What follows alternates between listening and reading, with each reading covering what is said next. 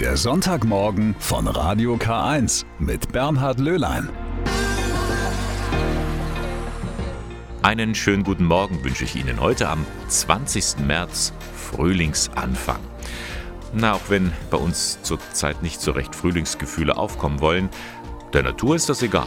Sie zieht ihr Ding durch. Krokusse auf den Wiesen, erste Blätter an den Bäumen, so wie jedes Jahr, als wäre nichts gewesen.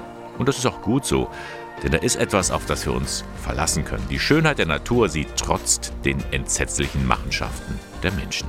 Ein Hoffnungsanker in diesen Zeiten. Und all das taucht jetzt dann auch in den kommenden drei Stunden auf. Es geht um den Frühling, es geht um das Schöne im Leben, aber wir schauen auch genauer hin auf die Konflikte in dieser Welt. Auch sie werden Thema sein im Sonntagmorgen. Heute also 20. März, Frühlingsanfang. Das mag jetzt einige von Ihnen vielleicht verwundern, denn haben wir nicht gelernt, dass das Frühjahr am 21. März beginnt, also erst morgen? Ja, so war das auch bis vor etwa zehn Jahren. Seitdem gehört der 21. März der Vergangenheit an. Das liegt daran, dass ein Erdenjahr etwas mehr als 365 Tage dauert. Ein Schaltjahr versucht das auszugleichen, ist aber eine Spur zu lang und deswegen rutscht der Frühlingsanfang Stückchen für Stückchen nach vorne. So ist das. Erst im Jahr 2100 wird diese Verschiebung mit einem Trick korrigiert, dann fällt nämlich das Schaltjahr aus. Der 21. März ist wieder als Frühlingsanfang möglich, also wir müssen einfach ein bisschen Geduld haben. Geduld brauchen wir auch, bis die Blumen jetzt wieder erblühen und mit den Blümchen wagen sich dann auch die ersten Bienen wieder an die frische Luft und beginnen die ersten Pollen abzustauben. Vorzugsweise in der Stadt. Und warum das so ist und was die gelb-schwarzen Insekten mit der Kirche zu tun haben, erzählt uns der Imker Stefan Weirich. Severina Bartonicek hat mit ihm gesprochen. Die Biene gilt als sehr reines Tier, als sehr fleißiges Tier. Die Honigbiene an sich ist eine jungfräuliche Biene. Man hat früher immer gesagt, wären wir doch nur wie die Biene. Die Ordensleute haben das immer gesagt, weil sie wissen, dass die Biene unermüdlich nur ein einziges Ziel hat, nämlich die Gemeinschaft zu stärken, ihre Arbeitsleistung zu erbringen. Alles nur für die Gemeinschaft. Aber nicht nur als Vorbild war die Biene jahrhundertelang mit dem Leben im Kloster verbunden, erzählt Stefan Weirich. Er ist zwar kein Ordensmann, aber imkert selbst nach alter katholischer Klostertradition. Der Honig ist ein werthaltiges Lebensmittel. Das wussten schon die Mönche früher, die damit Krankheiten geheilt haben, die den Honig auf Wunden geschmiert haben, damit die Wunde desinfiziert wird, die mit dem Honig quasi lebten und das als ganz, ganz wichtiges Lebensmittel auch als Fastenspeise stets gebraucht haben. Und die Biene gibt uns das, wenn wir sie vernünftig und anständig behandeln oder wie der heilige Franziskus sagt, wenn wir die Biene wie eine Schwester behandeln. Damit die Menschen nicht vergessen, wie wichtig die Biene ist, stellt Weirich seine Bienenstöcke auch an belebte Orte. In den Kreuzgang einer Kirche, an ein ehemaliges Kloster oder auch mitten in die Stadt. Wir stellen die Bienenstöcke so hin, dass sie Denkanstöße geben sollen. Wenn die Biene an diesem Ort nicht überlebt, ist das kein Ort, an dem Äpfel gedeihen. Es ist kein Ort, an dem andere Obst und Früchte gedeihen. Das heißt also, es ist kein Ort, an dem der Mensch gut leben kann. Die Zahl der Bienen weltweit sinkt seit Jahren. Auf dem Land finden sie durch die Monokulturen nicht mehr genug Nahrung. In Deutschland wohnen mittlerweile die meisten der schwarz-gelben Insekten in der Stadt. Da gibt es mehr Futter und so gut wie keine Pestizide.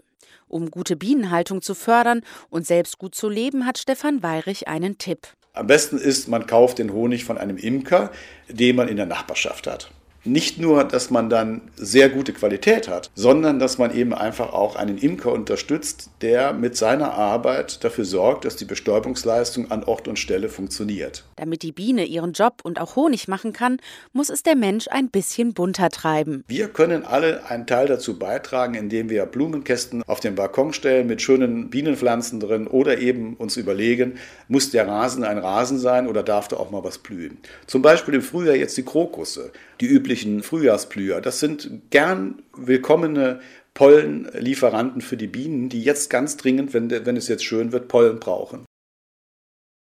I can see clearly now, singt Jimmy Cliff. Ja, schön wär's, wenn wir so richtig durchblicken könnten, verstehen, was da derzeit auf dieser Welt passiert. Krieg in Europa, immer noch ist das für uns unfassbar. Klar, wir können spenden, wir können hier und dort anpacken, unterstützen, Aber letztendlich stehen wir doch hilflos dem Geschehen gegenüber. Da braucht es Orte, um diese Sprachlosigkeit aufzubrechen. Und in diesen Tagen sind die Kirchen solche Orte. Tatsächlich kann man beobachten, die Gottesdienste sind voller als sonst. Und auch zusätzlich bieten Kirchengemeinden Friedensgebete an. Zum Beispiel in Ingolstadt. Jeden Samstagmittag um 12 Uhr ein ökumenisches Friedensgebet in St. Matthäus, erklärt der evangelische Dekan Thomas Schwarz. Wir sprechen miteinander das Friedensgebet vom Franz von Assisi. Wir bringen unsere Ängste und Sorgen, die wir haben, vor Gott. Wir denken an die Menschen, die leiden in der Ukraine als auch in Russland. Und wir vergewissern uns unserer christlichen Botschaft, dass Friede die erste Wahl ist und dieses Ziel nie aufzugeben ist als Christ und als Christin. Auch in anderen Gemeinden ist man sehr erfinderisch, da will man nicht tatenlos zusehen. So auch nicht der achtjährige Valentin. Er hatte eine Idee. Und dann hat er dem Pfarrer von St. Pius in Ingolstadt eine Mail geschrieben. Dass ich es blöd finde, dass die Ukraine gerade Krieg hat und was tun will. Da habe ich mir halt gedacht, Samenbomben in blau-gelb wären gut, aber die habe ich umgenannt zu Samenkugeln, weil ich habe mir gedacht, Bomben passt nicht so gut. Und die Einnahmen spenden wir dann für die Ukraine. Was habt ihr dann mit den Kindern gemacht bei der Vorbereitung beim Erstkommuniontag? Ganz viele Samenkugeln hergestellt. Was macht man mit diesen Samenkugeln? einfach ins Grüne werfen oder irgendwo einpflanzen. Da wachsen blaue und gelbe Blumen. Rund 500 Euro sind so am vergangenen Sonntag zusammengekommen und auch heute soll nach dem Gottesdienst um 10 Uhr in St. Pius weitere solche Samenkugeln verkauft werden. Klasse Idee, zur Nachahmung empfohlen. Das ist der Sonntagmorgen von Radio K1 heute am 20. März Frühlingsanfang. Und da gehen wir ja manchmal ganz gerne shoppen, schauen uns in den Ladengeschäften um, kaufen ein. Ja, und viele tun das auch online. Denn gerade im Lockdown ist diese Form des Einkaufens immer beliebter geworden. Meint die Verbraucherberaterin Monika Kettemann-Rauschan. Also das Faszinierende ist tatsächlich, dass man eine große Auswahl hat im Internet. Man muss nicht unbedingt außer Haus gehen, wenn man mobil ist. Also das ist so das Bequeme am Online-Shopping. Man kann äh, in Ruhe vergleichen, hat etwas mehr Zeit. Aber die Juristin rät trotzdem Augen auf beim Online-Kauf, denn im Internet tummeln sich auch viele Schattenseiten. Das ist schwierig ist, ein bisschen zu unterscheiden. Ja, sind es seriöse Shops oder sind es vielleicht Fake-Shops, wo man möglicherweise als Verbraucher reinfallen kann. Man kann die Ware auch nicht anschauen. Das ist auch ein Nachteil. Man denke auch nur an die vielen Retouren, die gemacht werden, weil vielleicht die Ware nicht so ist, wie man sich's auf dem Bild angeschaut hat. Deswegen sollte man über seine Rechte Bescheid wissen.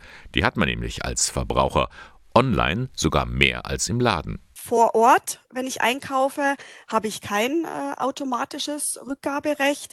Im Onlinehandel ist es so, dass Verbraucher durch das sogenannte Fernabsatzgesetz geschützt sind. Das heißt, ich brauche keine Begründung für die Rückgabe, sondern habe automatisch ein 14-tägiges Rückgaberecht, wenn ich über Fernkommunikationsmittel Dinge bestelle, wie jetzt eben Internet, aber auch über Telefon oder Fax.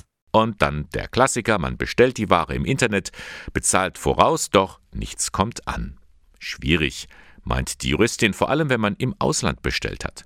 Auch wenn man im Recht ist, kommt man nicht immer unbedingt zu seinem Recht. Also es bleibt ein Restrisiko, das muss man sich einfach gewähr sein, wenn man online bestellt sollte sich eben dann überlegen, wenn äh, Vorauszahlung oder Vorauskasse darum gebeten wird, dann sollte man sich überlegen, will ich das Risiko in Kauf nehmen oder warte ich lieber, kaufe vielleicht besser auf Rechnung, schaue mir die Ware zuerst an, um dann zu entscheiden, behalte ich die Ware und bezahle oder sende ich es wieder zurück. Letzteres wird auch tatsächlich viel getan.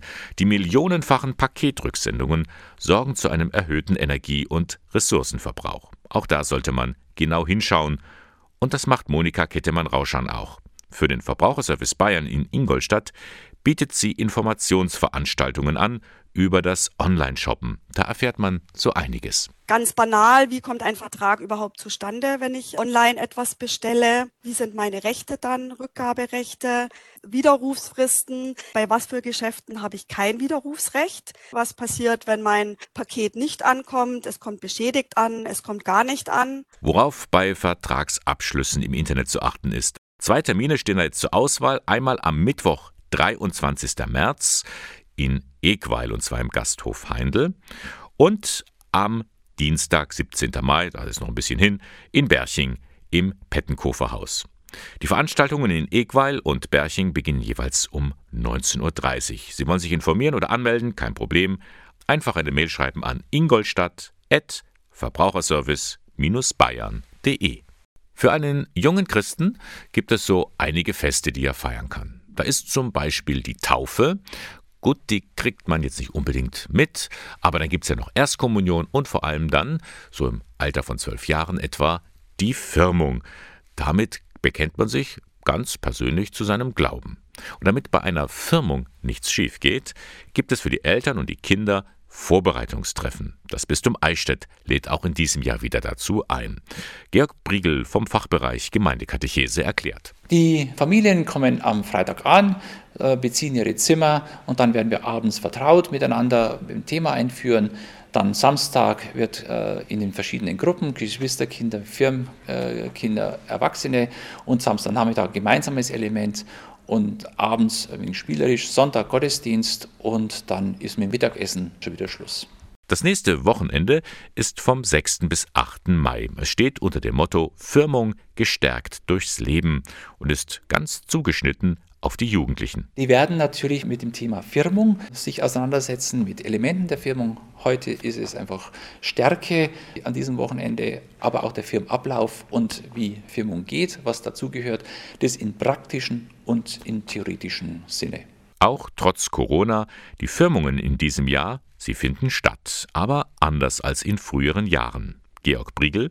Ja, momentan sind wir noch unter diesen Corona-Bedingungen. Von daher können die Firmungen, äh, Vorbereitungen noch nicht so stattfinden, wie sie vorher waren. Es wird einfach ein bunter Mix von äh, Treffen, von Einzelaufgaben, von dem, was das in der Familie auch noch was stattfindet.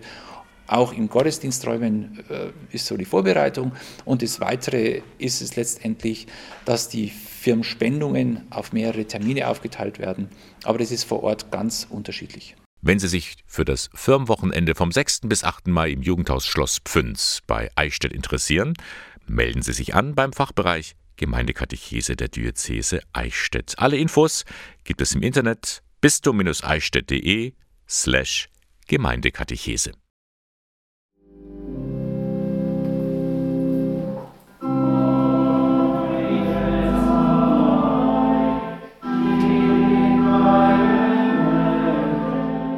Meine Zeit steht in deinen Händen. Ein Kirchenlied, das wohl nirgends so gut passt wie bei einem Gottesdienst in der Kapelle des Ingolstädter Klinikums. Am vergangenen Montag gedachte hier der Eichstätter Bischof Gregor Maria Hanke den Opfern der Corona-Pandemie. Er dankte aber auch den vielen Menschen, die als Ärzte, Pflegekräfte oder in der Infrastruktur tätig sind. Im Vorfeld der Feier traf sich Bischof Hanke mit Mitarbeitenden und Führungskräften des Ingolstädter Klinikums zu einem Austausch. Andreas Tiete von der Geschäftsführung zeigte sich hinterher beeindruckt. Ja, für mich war es wichtig, halt, weil es wirklich signalisiert hat, wie das Arbeiten unserer Mitarbeiter in den letzten zwei Jahren, das auch wirklich registriert wurde. Ich finde es wirklich ein Zeichen der Wertschätzung, wenn der Bischof kommt, um einfach mal Danke zu sagen den Mitarbeitern im Haus. Das freut mich wirklich sehr, dass unsere Arbeit so wahrgenommen wird, äh, dass der Bischof kommt, um sich zu bedanken. Das war ein ermutigendes Zeichen gerade für die, die zwei Jahre lang hart gearbeitet haben und es immer noch tun.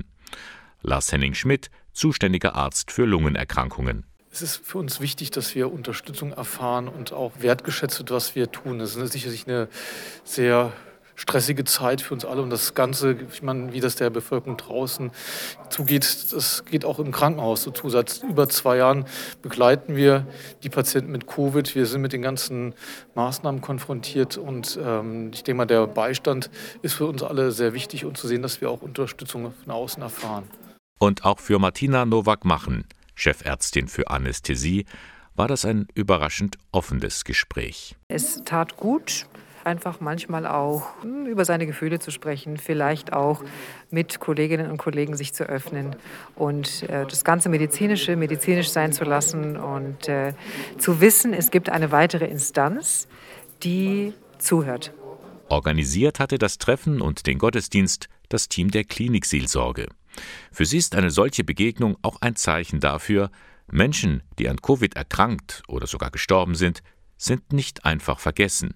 Sie nicht und auch nicht ihre Angehörigen, meint Klinikseelsorgerin Claudia Wilk. Und deswegen fand ich das Gedenken sehr wertvoll jetzt, dass Menschen sehen, dass Kirche, dass andere Menschen auch versuchen, das mitzutragen, versuchen, dieses Leid ja vielleicht zu mildern, auch durch das, dass ein Gedenken stattfindet, dass ein Gebet stattfindet und dass es jedenfalls nicht vergessen wird und für alle anderen nicht das Leben weitergeht wie sonst auch.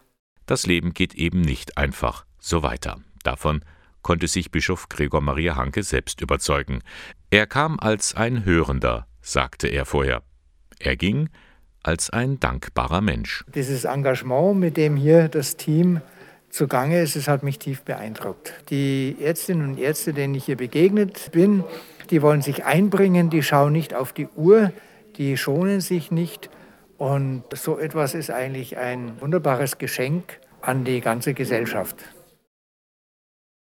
Was da in der Ukraine passiert, das ist eine menschliche Katastrophe, da sind wir uns alle einig. Es ist letztendlich auch eine Bankrotterklärung der Friedensbemühungen in aller Welt könnte man meinen. Denn was hat die Friedensbewegung gebracht angesichts des Krieges? Waren die Bemühungen der letzten Jahrzehnte umsonst? Fragen, die ich Irmgard Scheidler stellen möchte. Sie ist einer der beiden Vorstände von Pax Christi im Bistum Eichstätt. Pax Christi, zu Deutsch der Friede Christi, ist die internationale Friedensbewegung der katholischen Kirche. Guten Morgen, Frau Scheidler. Guten Morgen. Zuerst mal ganz allgemein, wie sieht denn die Reaktion der Friedensbewegung Pax Christi aus zum Krieg in der Ukraine?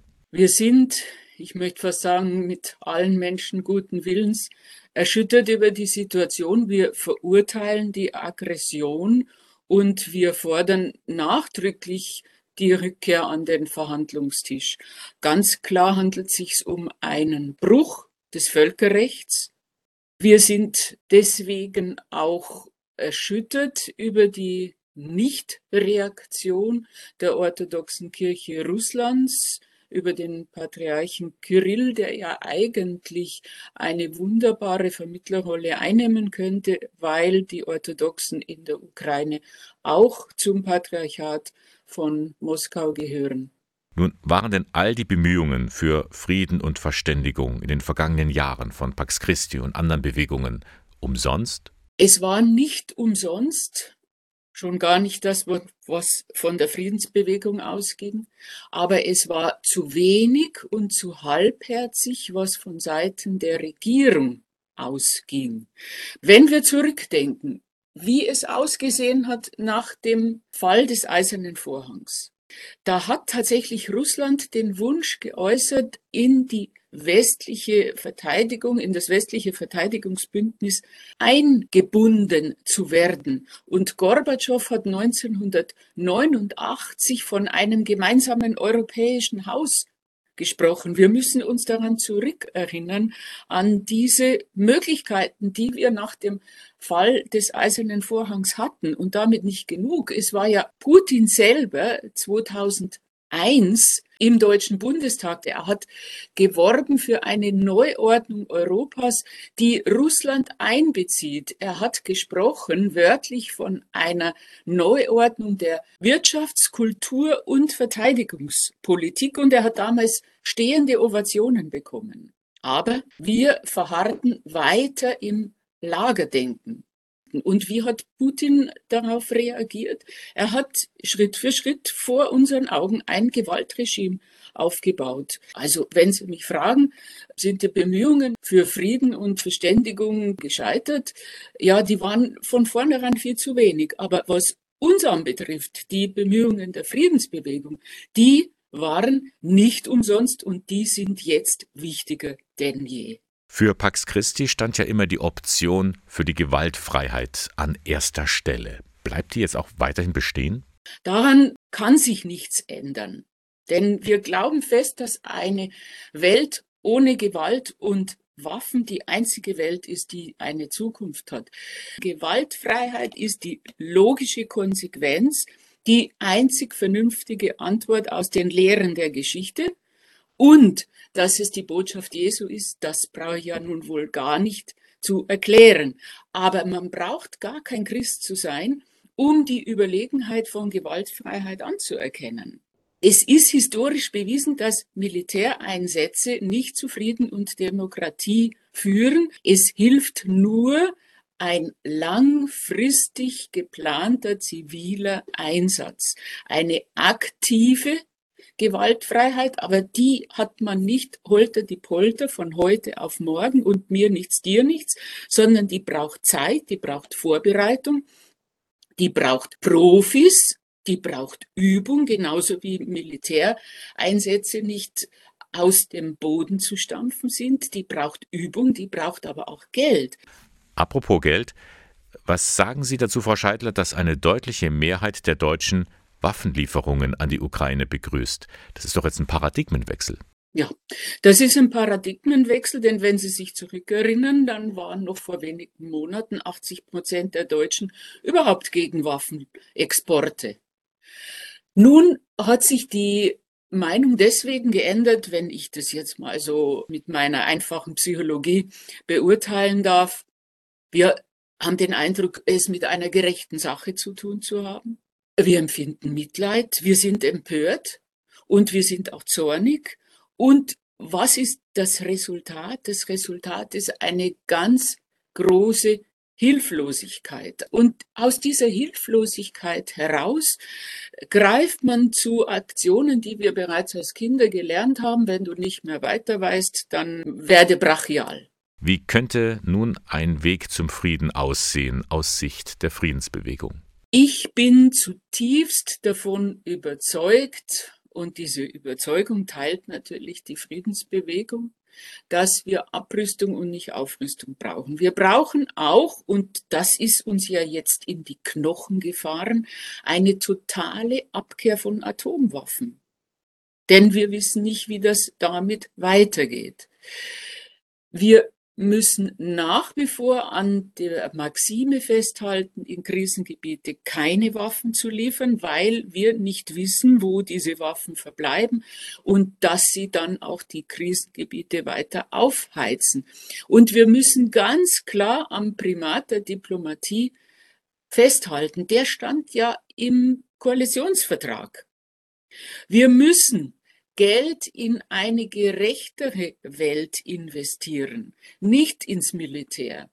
Wir müssen vertrauensbildende Maßnahmen unterstützen und nicht Konfrontation. Und vor allem, was ganz wichtig ist, weltweit müssen wir ein System der Krisenprävention aufbauen. Dazu brauchen wir Friedensarbeiter, wir brauchen Experten, wir brauchen Polizei statt Militär, Übrigens eine Idee, die bei der UNO gegenwärtig sehr stark diskutiert wird, die Umwandlung in eine Weltpolizei.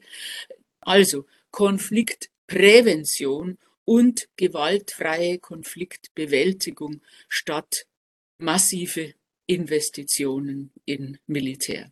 Irmgard Scheidler, herzlichen Dank für Ihre Ausführungen zu diesem brisanten Thema. Bitteschön. Emgard Scheidler von Pax Christi war das von der katholischen Friedensbewegung. Das Interview haben wir vor der Sendung aufgezeichnet. Sie können es in ganzer Länge im Internet nachhören unter www.radiok1.de. Es soll das erste größte Christentreffen werden in Präsenz seit 2019. Der Katholikentag Ende Mai in Stuttgart. Doch wegen der Corona-Pandemie war lange nicht klar, ob der Katholikentag möglicherweise nur digital stattfinden wird. Und jetzt auch noch der Krieg in der Ukraine, der seine Schatten auf den Katholikentag wirft. Das sagt Bischof Gebhard Fürst von der Gastgeberdiözese Rottenburg-Stuttgart. Der wirft nicht nur Schatten, er wirft Dunkelheit über ganz Europa, natürlich auch über ein solches Fest. Aber wir müssen gerade bei diesem Fest schauen, dass wir durch Veranstaltungen den Frieden stärken. Der Katholikentag wird darum extra Veranstaltungen zum Krieg ins Programm aufnehmen mit Gästen aus der Ukraine. Neben diesem außenpolitisch brennenden Thema wird sich das Treffen aber auch unter anderem mit Rechtspopulismus in der Gesellschaft und der Krise der katholischen Kirche beschäftigen, sagt Irme Stetter-Karp vom Veranstalter dem Zentralkomitee der deutschen Katholiken. Ja, ich freue mich natürlich wirklich auf Begegnungen, ganz offen jetzt, ohne Themen. Das finde ich, äh, ja, ist mein erster Satz. Und ich freue mich auch auf die Gespräche und Auseinandersetzungen, auf die Podien, in denen es tatsächlich um die Frage geht, wie Solidarität in unserer Gesellschaft genährt werden kann. Weil hier sehe ich im Moment im Verhältnis zu anderen Katholikentagen eine besondere Herausforderung, in der auch wir Christen gefragt sind. Man rechnet mit rund 30.000 Menschen auf dem Katholikentag der kurzen Wege, denn es gibt kein Programm auf dem Messegelände am Flughafen, im Stadion oder auf dem Cannstatter Vasen. Das allermeiste läuft in der Innenstadt ab. Da ist auch Platz für Gottesdienste, Podien und Musik. Ganz neu ein Zentrum speziell für junge Erwachsene. Für Bischof Fürst ist es wichtig, dass wir zusammenfinden, uns gegenseitig bestärken, einander begegnen und bei dieser Begegnung wirklich erleben, dass wir einander haben und dass wir dann miteinander feiern. Und wenn das so gelingt, dieses Miteinander, dann ist es nach der Pandemie wirklich ein großes Aufatmen, wo wir uns miteinander freuen und trotzdem zu wichtigen Themen äh, unserer Kultur, Gesellschaft und Kirche Stellung nehmen. Das Programm ist jetzt veröffentlicht worden. Sie finden es im Internet unter katholikentag.de. Über 1700 Veranstaltungen sind geplant. Auch das Bistum Eichstätt ist da fleißig vertreten. Können Sie alles in Ruhe nachlesen. Und dann erfahren Sie auch, wie Sie sich anmelden können zum Katholikentag in Stuttgart Ende Mai am Himmelfahrtswochenende. Ja, es geht schnellen Schrittes auf Ostern zu und ehe man es sich versieht, ist es auch schon wieder vorbei. Dabei sind es gerade für Christen die entscheidenden Tage des Glaubens. Und um die wirklich gestalten zu können und zu feiern, lädt das Bistum Eichstätt junge Familien ein, die Kar- und Ostertage im Jugendhaus Schloss Pfünz zu verbringen. Und zwar vom 14. bis zum 17. April.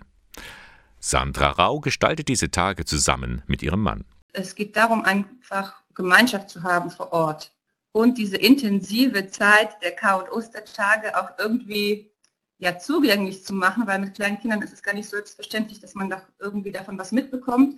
Die Kinder haben andere Kinder da, man kann auch Austausch haben. Also das ist das so, das Bild, wie wir uns das vorstellen. Die Feier der Heiligen Woche mit Gründonnerstag, Karfreitag und Osternacht. Sie ist geprägt durch viele heilige Zeichen, Symbole und Bräuche. Denken Sie nur an die eindrucksvollen Lichtfeiern. Und bei diesen Tagen können Kinder im Kindergartenalter oder sogar noch jünger mit ihren Eltern richtig in dieses liturgische Geschehen eintauchen. Also als Eltern von kleinen Kindern haben wir es oft so, dass wir es nicht immer in die Liturgie schaffen oder auch nicht immer schaffen, da ganz dabei zu sein, innerlich, weil man abgelenkt ist von, von dem, was passiert. Und da einerseits eine Hilfe für die Erwachsenen mit vielleicht einer kleinen liturgischen Einleitung, überhaupt der Rahmen, das Ganze am Stück zu erleben, das soll äh, gegeben sein und für die Kinder ein Näherbringen, ein gemeinsames kindgerechtes Erleben dieser großen Mysterien und großen Themen. Das Jugendhaus Schloss Pfünz bei Eichstätt ist mit seiner Parkanlage wie dafür gemacht, um mit Kindern mit allen Sinnen diese Tage zu erleben. Sandra Rau freut sich schon darauf. Wir engagieren uns dafür, weil wir selber als Familie diese Angebote brauchen. Wir sehen uns sehr danach, Gemeinschaft in der Kirche zu haben. Und als Familie ist man da in einer anderen Situation, gerade mit kleinen Kindern. Und es ist eigentlich ein, aus einem Mangel heraus, aus, einem, aus dem Wunsch, das kann auch nicht sein, dass die Kirche gerade um Reform und Erneuerung ringt und eigentlich die wichtigste Zielgruppe so wenig ähm, im Fokus ist. Die K- und Ostertage, sie werden veranstaltet von der Initiative Familien Pfünz zusammen mit der Hauptabteilung Jugendberufung Evangelisierung im Bistum Eichstätt. Und dort kriegen Sie auch weitere Informationen und können sich direkt anmelden. Hier die Telefonnummer 08421 50643. Die Vorwahl von Eichstätt und dann 50643. K- und Ostertage für junge Familien. Es sind verstörende Bilder, die wir Tag für Tag aus der Ukraine zu sehen bekommen. Menschen im Krieg, Menschen auf der Flucht. Das Schlimme an dem Ganzen ist, das ist ja nicht der einzige Brennpunkt auf dieser Welt. Erinnern Sie sich noch an den 15. August vergangenen Jahres? Da wurde Kabul von den Taliban eingenommen. Auch damals verstörende Bilder, fast schon vergessen. Aber damit nicht genug. Seit der Machtübernahme durch die Taliban im Sommer letzten Jahres werden afghanische Frauen und Mädchen immer stärker in ihren Rechten eingeschränkt. Darauf macht das katholische Hilfswerk Miserior aufmerksam. Bei einer Online-Veranstaltung ging es darum zu zeigen, wie Frauen die dramatische Situation in ihrem Land erleben. Die Aktivistin und Autorin Nahid Halimi weiß aus erster Hand, die Lage ist nicht gut. Die dürfen nicht das machen, was die wollen. Wir haben Aktivisten, die täglich gekidnappt worden sind. Die sind auch getötet worden. Ich sage das, ob, ob, ob wir überhaupt von, von Menschenrechte sprechen, es gibt es nicht. Trotzdem, es zeigen sich auch Veränderungen zum Besseren. Anna Dirksmeier, sie ist Miserior-Länderreferentin Afghanistan, beobachtet sie. Gott sei Dank kann Miserior seine Projekte weiterführen und das ist nicht zuletzt auch den mutigen Frauen zu verdanken vor Ort, die äh, mit den lokalen Taliban ins Gespräch gegangen sind äh, und sehr stark verhandelt haben, dass sie ihren Spielraum peu à peu immer weiter ausweiten können. Er war natürlich massiv eingeschränkt durch die Machtübernahme der Taliban. Zum Beispiel die Frauenzentren, bei denen die Mädchen und Frauen unter anderem zu Schneiderinnen ausgebildet werden und so zum Lebensunterhalt der Familie beitragen.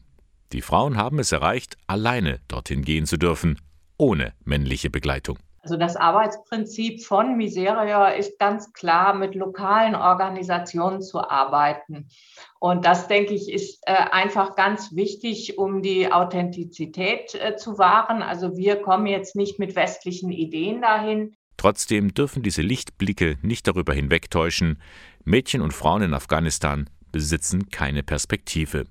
Die Taliban verhindern den Fortschritt, wo es nur geht. Sie sehen die Frauen praktisch nur in ihrer Rolle als Frau und Mutter und Erzieherin, also nicht als gesellschaftliche, ähm, also Frauen in ihrer gesellschaftlichen Funktion, sondern nur auf die Familie bezogen. Und das entmündigt die Frauen mhm. natürlich. 20 Jahre haben die Frauen in Afghanistan verloren auf einen Schlag. Wie soll es nun weitergehen? Anna Dirksmeier von Miserio appelliert an die Politiker hierzulande, verzichtet auf Sanktionen. Sanktionen sind immer leicht ausgesprochen, aber man hat eben auch eine Zivilgesellschaft, die unglaubliche Not leidet. Und Deutschland hat eine Mitverantwortung an der jetzigen Situation. Und da wäre meine, äh, mein wichtiger Appell, ist nicht bei humanitärer Hilfe zu belassen, sondern auch wieder in den Strukturaufbau zu gehen. Denn sonst sei man nur wieder mit Nothilfen beschäftigt. So sieht es auch Nahid Shahalimi. Sie möchte nicht, dass Frauenrechte nur so nebenher behandelt werden. Frauen müssen bei den Entscheidungen mit einbezogen werden. Hört diese Frauen zu. Seht sie.